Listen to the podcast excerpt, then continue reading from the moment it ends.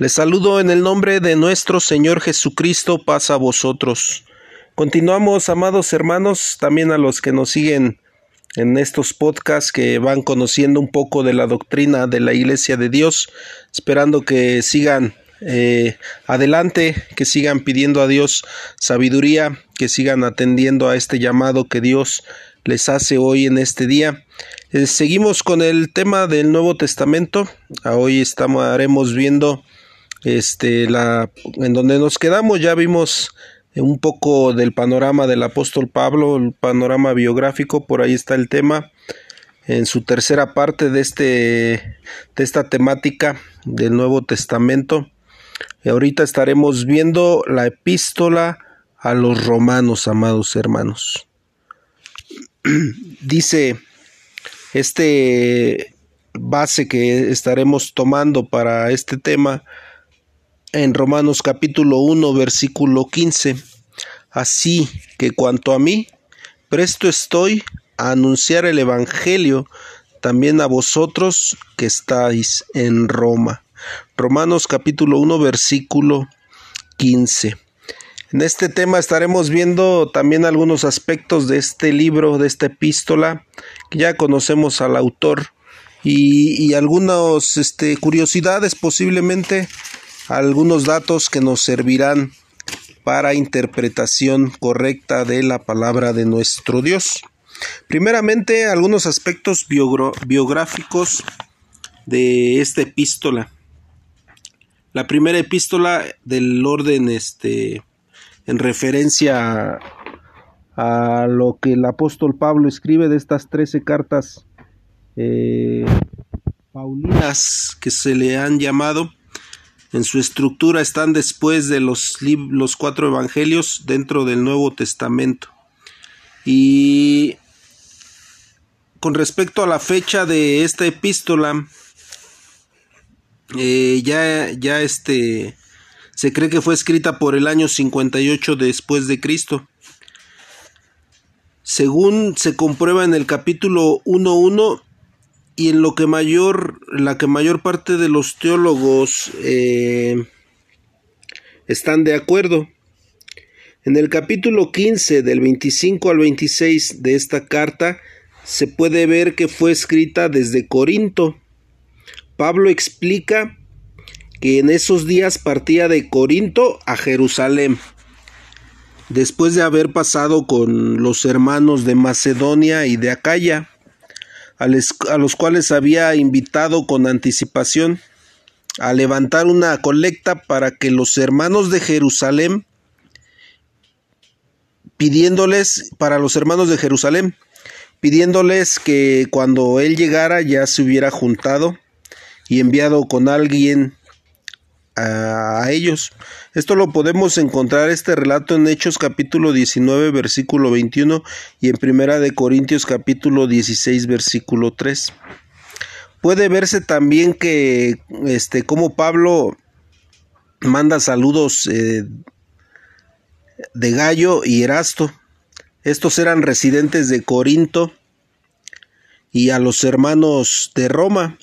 Esto lo encontramos en Romanos 16, 23 y segunda de Timoteo capítulo 4, verso 20. Esta epístola a los romanos fue enviada a través de Febe, que era diaconisa de la iglesia de Cencreas, esto en, en, el puerto de Corinto. Esto lo encontramos en Romanos capítulo 16, versículo 1. Por el año 51 o 52 después de Cristo, eh, Claudio, emperador de Roma, expulsó a todos los judíos de esta ciudad, provocando una migración por, el imperio. Esto se comprueba con lo sucedido a Pablo. Cuando él estaba en Corintio, encuentra a Priscila y Aquila, que era un matrimonio judío, que había sido expulsado de Roma, Hechos capítulo 16, versículo 1 al 2. Estos dos personajes este, fueron llevados por el apóstol a Siria y Cencreas para después dejarlos en Éfeso. Esto lo podemos leer en Hechos capítulo 18, versículo 18, en donde dieron ellos esta prueba de su gran aprovechamiento doctrinal al corregir a Apolos recordamos muy bien este acto, lo podemos leer nuevamente en Hechos capítulo 18, versículo 24 al versículo y versículo 26. Eh, tal fue la entrega de estos eh, matrimonios, de este matrimonio judío que llegaron a exponer la vida también por el apóstol Pablo. Ellos pues estaban a tal grado de convencidos y convertidos y con fe que, que daban la vida por, por el apóstol Pablo. Lo podemos ver en Romanos capítulo 16 del versículo 3 al versículo 4. En su epístola a los romanos, Pablo saluda a toda una serie de personajes perfectamente conocidos por él, tanto en su esmero como en su trabajo por la obra. Eh, él los resalta en Romanos capítulo 16, versículos 5 al 15. Este era el caso de Epeneto, quien fue uno de los primeros convertidos a Cristo en la ciudad de Acaya. Esto lo encontramos en Romanos 16, verso 5 y Hechos 18, versículo 27. Igualmente, este Pablo conoció a Rufo, hijo de Simón de Sirene, el que cargó la cruz de Cristo. Marcos capítulo 15, versículo 21. También conoció a su madre, a la cual tenía un cariño muy especial. Perdón. Lo podemos encontrar en Romanos capítulo 16, versículo 13.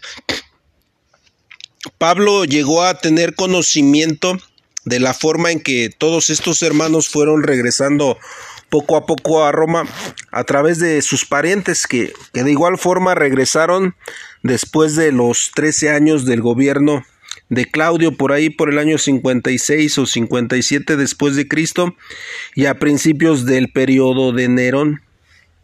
Ahí me disculpan un poco con la garganta, hermanos, ando un poquito malo, pero seguimos aquí con esta este, enseñanza.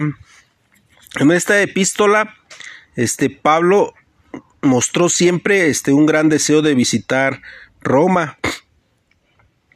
Toda vez que se enteró que en esta ciudad vivían hermanos en la fe, esto lo podemos leer en Hechos capítulo 19, versículo 21 y Romanos capítulo 1, verso 13.